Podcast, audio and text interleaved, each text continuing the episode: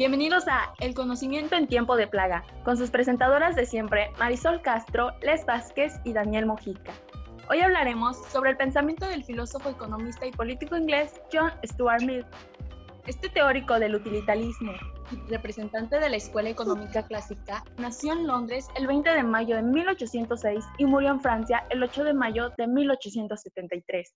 Desde joven se centró en los postulados de Adam Smith y en el positivismo.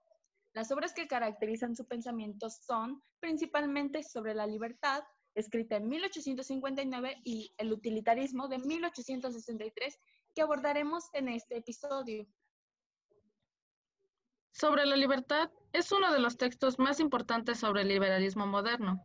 En este ensayo, Mill pretende descubrir el alcance que posee la sociedad para controlar e imponer límites a los individuos, el único fin que justifica la libertad de acción de algún miembro de la sociedad es la propia protección. Pero, ¿en qué medida la sociedad tiene derecho a controlar e imponer límites a los pensamientos, creencias y acciones de los individuos? Mill creía que esta sería la pregunta vital del futuro y que tiene una gran importancia. También utilizaba como medida el principio de daño, que es acerca de los motivos detrás de la ley. Es decir, si dañas a alguien más, la ley tiene derecho a castigarte. Stuart Mill también nos habla de un individuo soberano. Él dice que ningún hombre puede ser obligado a actuar o a no hacerlo, según le convenga o sea conveniente para otro.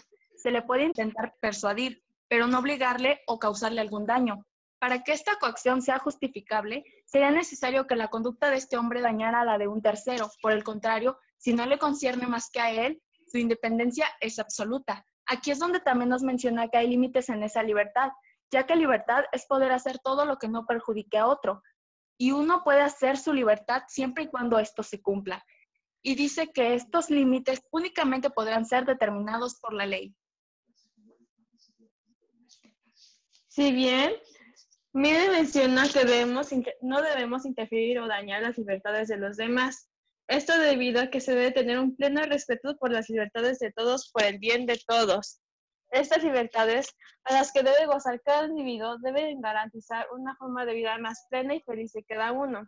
Con relación a su otra obra, el utilitarismo, Mill relaciona las acciones de cada individuo con su nivel de felicidad o infelicidad. Esto bajo el principio de mayor felicidad.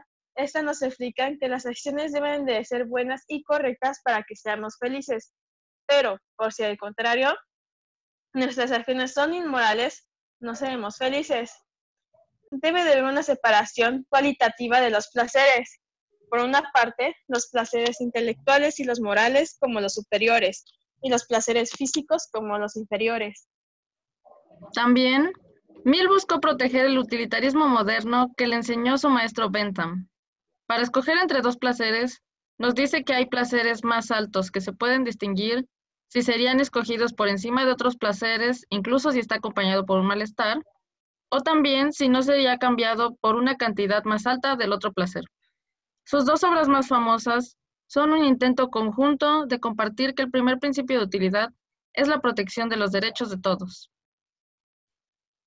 Ya que se habla de este principio de utilidad, este define ¿Qué es bueno aquello que genera un mayor beneficio o felicidad para el mayor número de personas posibles. Pero dentro de aquello que buscamos siempre debe destacar el ideal racional e intelectual, ya que como su frase célebre dice, es mejor ser un ser humano insatisfecho que un cerdo satisfecho. Ahora bien, si queremos relacionar el pensamiento de Emil con la actualidad, debe de hacer mención a sus principales ideas que hoy en día son temas de conocimiento más común y que antes no lo eran. Así, Mill, siendo uno de los primeros hombres de su época en hablar sobre el feminismo y el derecho de las mujeres como oprimidos por un sistema basado en perjuicios.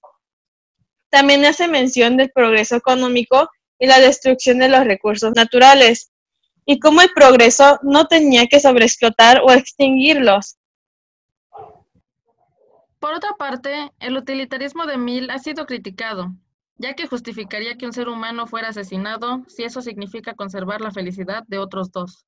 Y también porque Mill creía que aquellos que fueran de raza inferior no podrían gozar de las libertades o del principio de daño, ya que están atrasados en la sociedad. Bajo este pensamiento victoriano, también creía que el colonialismo estaba justificado, ya que buscaba modernizar a las sociedades, lo que era benéfico. Es por eso que su pensamiento difiere al de nosotros, ya que él poseía una visión diferente del mundo debido a la época en la que vivió. Y es así como concluye otro episodio de El conocimiento en tiempo de plaga. Esperamos lo hayan disfrutado, se hayan llenado de conocimiento, porque recuerden que si no lo sabían, ahora ya lo saben.